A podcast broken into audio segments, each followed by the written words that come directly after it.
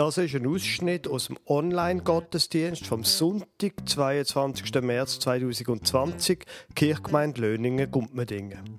Das ist der Sonntag, nachdem der Bundesrat am Montag wegen der Coronavirus-Pandemie alle öffentlichen Veranstaltungen verboten hat. Am Samstag sind auch alle privaten Versammlungen von mehr als fünf Personen verboten worden. Die Leute sind angehalten worden, nicht mehr rauszugehen und daheim zu bleiben. Darum hat in der Kirche kein Gottesdienst stattfinden.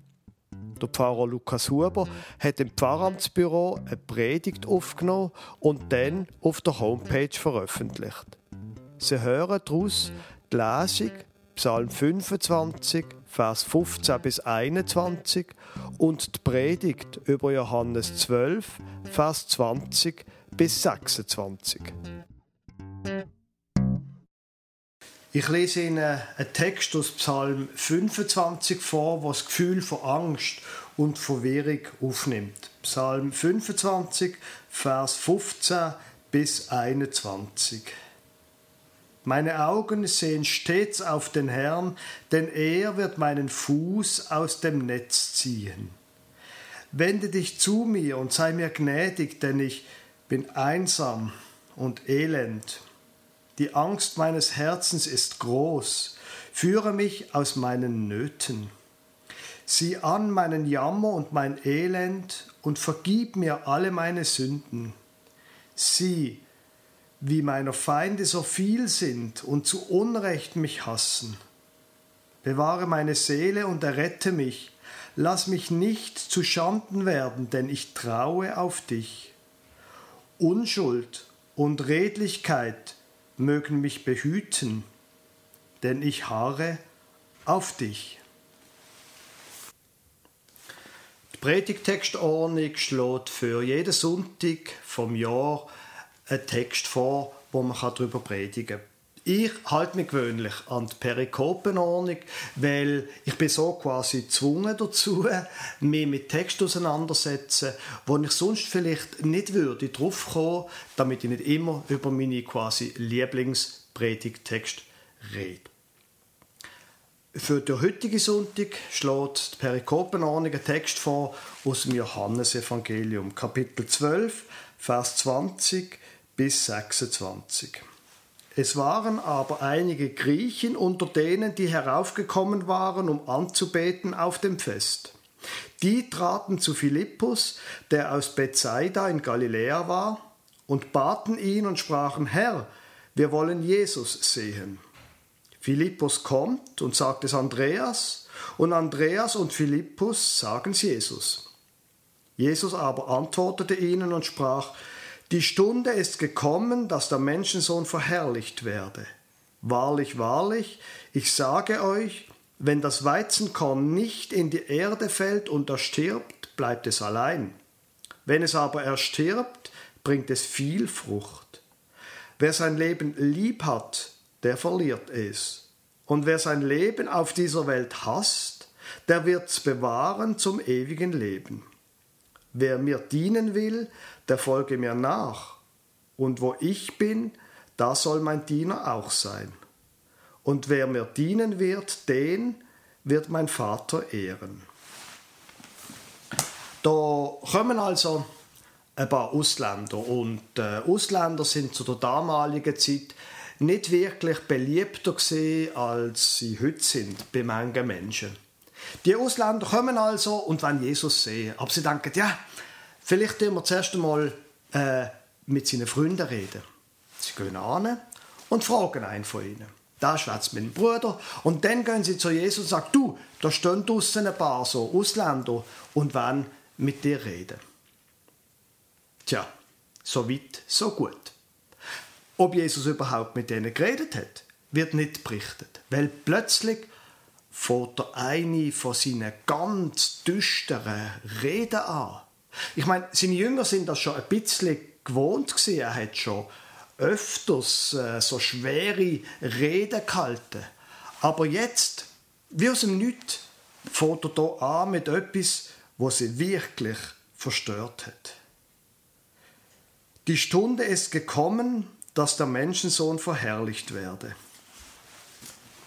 Jetzt ist der Zeitpunkt da, und zwar nicht etwa Anfangsstunde von einer Party. Das haben sie schon geahnt, weil Jesus hat schon öfters darüber geredet, dass sein Leben kein Happy End würde nehmen, sondern dass er werde sterben. Jetzt ist der Moment gekommen, sagt er da zu ihnen. Und für seine Jünger ist das wahnsinnig schwierig gewesen, weil sie haben ja ihm, sie sind ja ihm nachgefolgt, weil sie gehofft haben, er werde ein Nachfolger vom König David sein, er werde wieder Frieden bringen, er wird das Volk befreien, er wird wieder auf den Königsthron stehen und wird die Römer rauswerfen und dann wird alles gut. Aber Jesus redet ganz anders.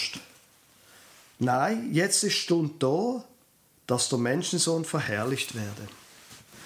Menschensohn, das ist sein Lieblingsausdruck für das, dass er sagt, ich bin nicht der Menschensohn, sondern ich bin der Sohn von Gott. Das haben seine Jünger gut verstanden. Aber das Verrückteste an all dem ist, dass Jesus sagt, der Menschensohn, der wird jetzt verherrlicht werden. Aber eben nicht so, wie man sich vorstellt. Nicht, dass er eine tolle Krönungszeremonie erlebt. Nicht, dass er eine schöne Krone wird bekommen. Nicht, dass er, dass alle Leute ihm werden huldigen. Nein, dass er verherrlicht wird, das haben seine Jünger gut verstanden. Das heißt, dass er verloren wird, dass er gefoltert wird und tötet wird. Schauen Sie, der Jesus, wo ich im Volk, das ist kein reicher und toller und starker Star. Das ist einer, der angekommen ist, zum zu leiden und sein Leben zu geben. Der Gott, der in Jesus gekommen ist, das ist kein Influencer, der gut ausgeleuchtet von seinem tollen und schicken Leben berichtet. Nein, der Jesus ist einer, der weiß, wie es ist, wenn man leidet. Es ist einer, der weiß, wie es ist, wenn einem die Freiheit genommen wird. Es ist einer, der weiß, wie es ist, wenn man einsam ist. Lass uns doch mal in diesen Tagen die Geschichte von Palmsonntag quasi bis Karfreitag, zum Beispiel die Geschichte im Garten Gethsemane, wo er seine Freunde bittet, tun doch mit mir, sind mit mir zusammen wach und bettet. Und sie schlafen ein. Und er ist ganz allein.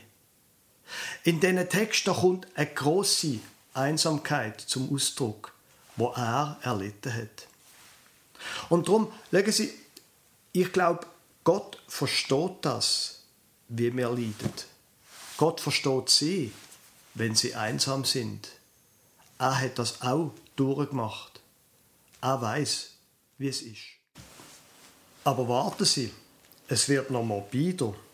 Wahrlich, wahrlich, ich sage euch, wenn das Weizenkorn nicht in die Erde fällt und erstirbt, bleibt es allein. Wenn es aber erstirbt, bringt es viel Frucht. Leget, mir wird das nicht erspart bleiben ich werde sterben. Aber dann wird daraus viel Frucht werden. Das ist jetzt ziemlich komisch. Viel Frucht. Ich meine, eine Pflanze muss doch leben, damit sie Frucht bringen kann. Kein Wunder, sind die Jünger nicht mehr rausgekommen. Was ist jetzt genau? Tod oder Leben? Für Jesus allerdings gehören die beiden Sachen zusammen. Gott ist der Gott im Sterben und er ist der Gott vom Leben. Der Vers ist eine ziemlich offensichtliche, ziemlich offensichtliche Vorausschau auf das, was im Evangelium später wird kommen, dass nämlich Jesus wird auferstehen. Aber vorher ist er bereit, sein Leben zu geben für seine Freunde und für die ganze Menschheit. Und weil er das gemacht hat, vertrauen heute Milliarden von Menschen auf der ganzen Welt darauf, dass der Tod nicht wird das letzte Wort haben. Dass Gott eben der Gott vom Leben ist. Natürlich, der Text stoßt uns quasi drauf, uns mit dem Tod zu beschäftigen. Er bringt uns dazu, uns zu vergegenwärtigen, dass wir selber einmal werden sterben und dass vor uns noch andere werden gehen, wo wir gern haben, wo uns viel bedeutet haben. Aber am Schluss steht Auferstehung, das Leben und nicht der Tod. Das ist das, was ich Ihnen als Botschaft von der Bibel kann anbieten kann. Nicht mehr. Äh, außer vielleicht der nächste Vers. Wer sein Leben lieb hat, der verliert es. Und wer sein Leben auf dieser Welt hasst, der wird es bewahren zum ewigen Leben. Sie kennen die Bilder, haben die sicher auch gesehen, speziell von jungen Menschen, wo sich sagen, ach, die Coronavirus-Geschichte, mir geht es doch gut. Ich kann ja auch mit meinen Freunden treffen, äh, wenn die Restaurants und Diskos zu sind. Mir ist doch das gleich. Ich kann trotzdem feiern. Jesus tut da aber vielleicht ganz trocken sagen, ähm, Moment rasch, vielleicht geht es gar nicht um dich. Vielleicht geht es ja gar nicht um dich, sondern um etwas anderes. Wer sein Leben lieb hat, der verliert es. Und wer sein Leben auf dieser Welt hasst, der wird es bewahren zum ewigen Leben. Jetzt, Jesus neigt ja zu einer sehr drastischen Ausdrucksweise. Das finden wir immer wieder in den Evangelien. Er meint da sicher nicht, wenn er sagt, da, wer sein Leben auf dieser Welt hasst, der wird es bewahren. Da ist sicher nicht von einem Selbsthass oder so etwas dreht, sondern was er damit sagen ist, quasi das Gegenteil von einer Selbstliebe. Wer nicht einfach auf sich und sein Bauchnabel schaut, sondern wo jemand, der daran denkt, es gibt ja noch andere Menschen, der wird es bewahren zum ewigen Leben. Und ich glaube, das ist vielleicht gerade in diesen Tagen und Wochen eine wichtige Botschaft. Drehen Sie sich nicht nur um sich selber. Natürlich haben sie auch Angst. Ich habe es auch. Aber vielleicht hilft es uns einmal ein bisschen wegschauen von uns. Wer ist um uns herum noch? Wer braucht unsere Hilfe?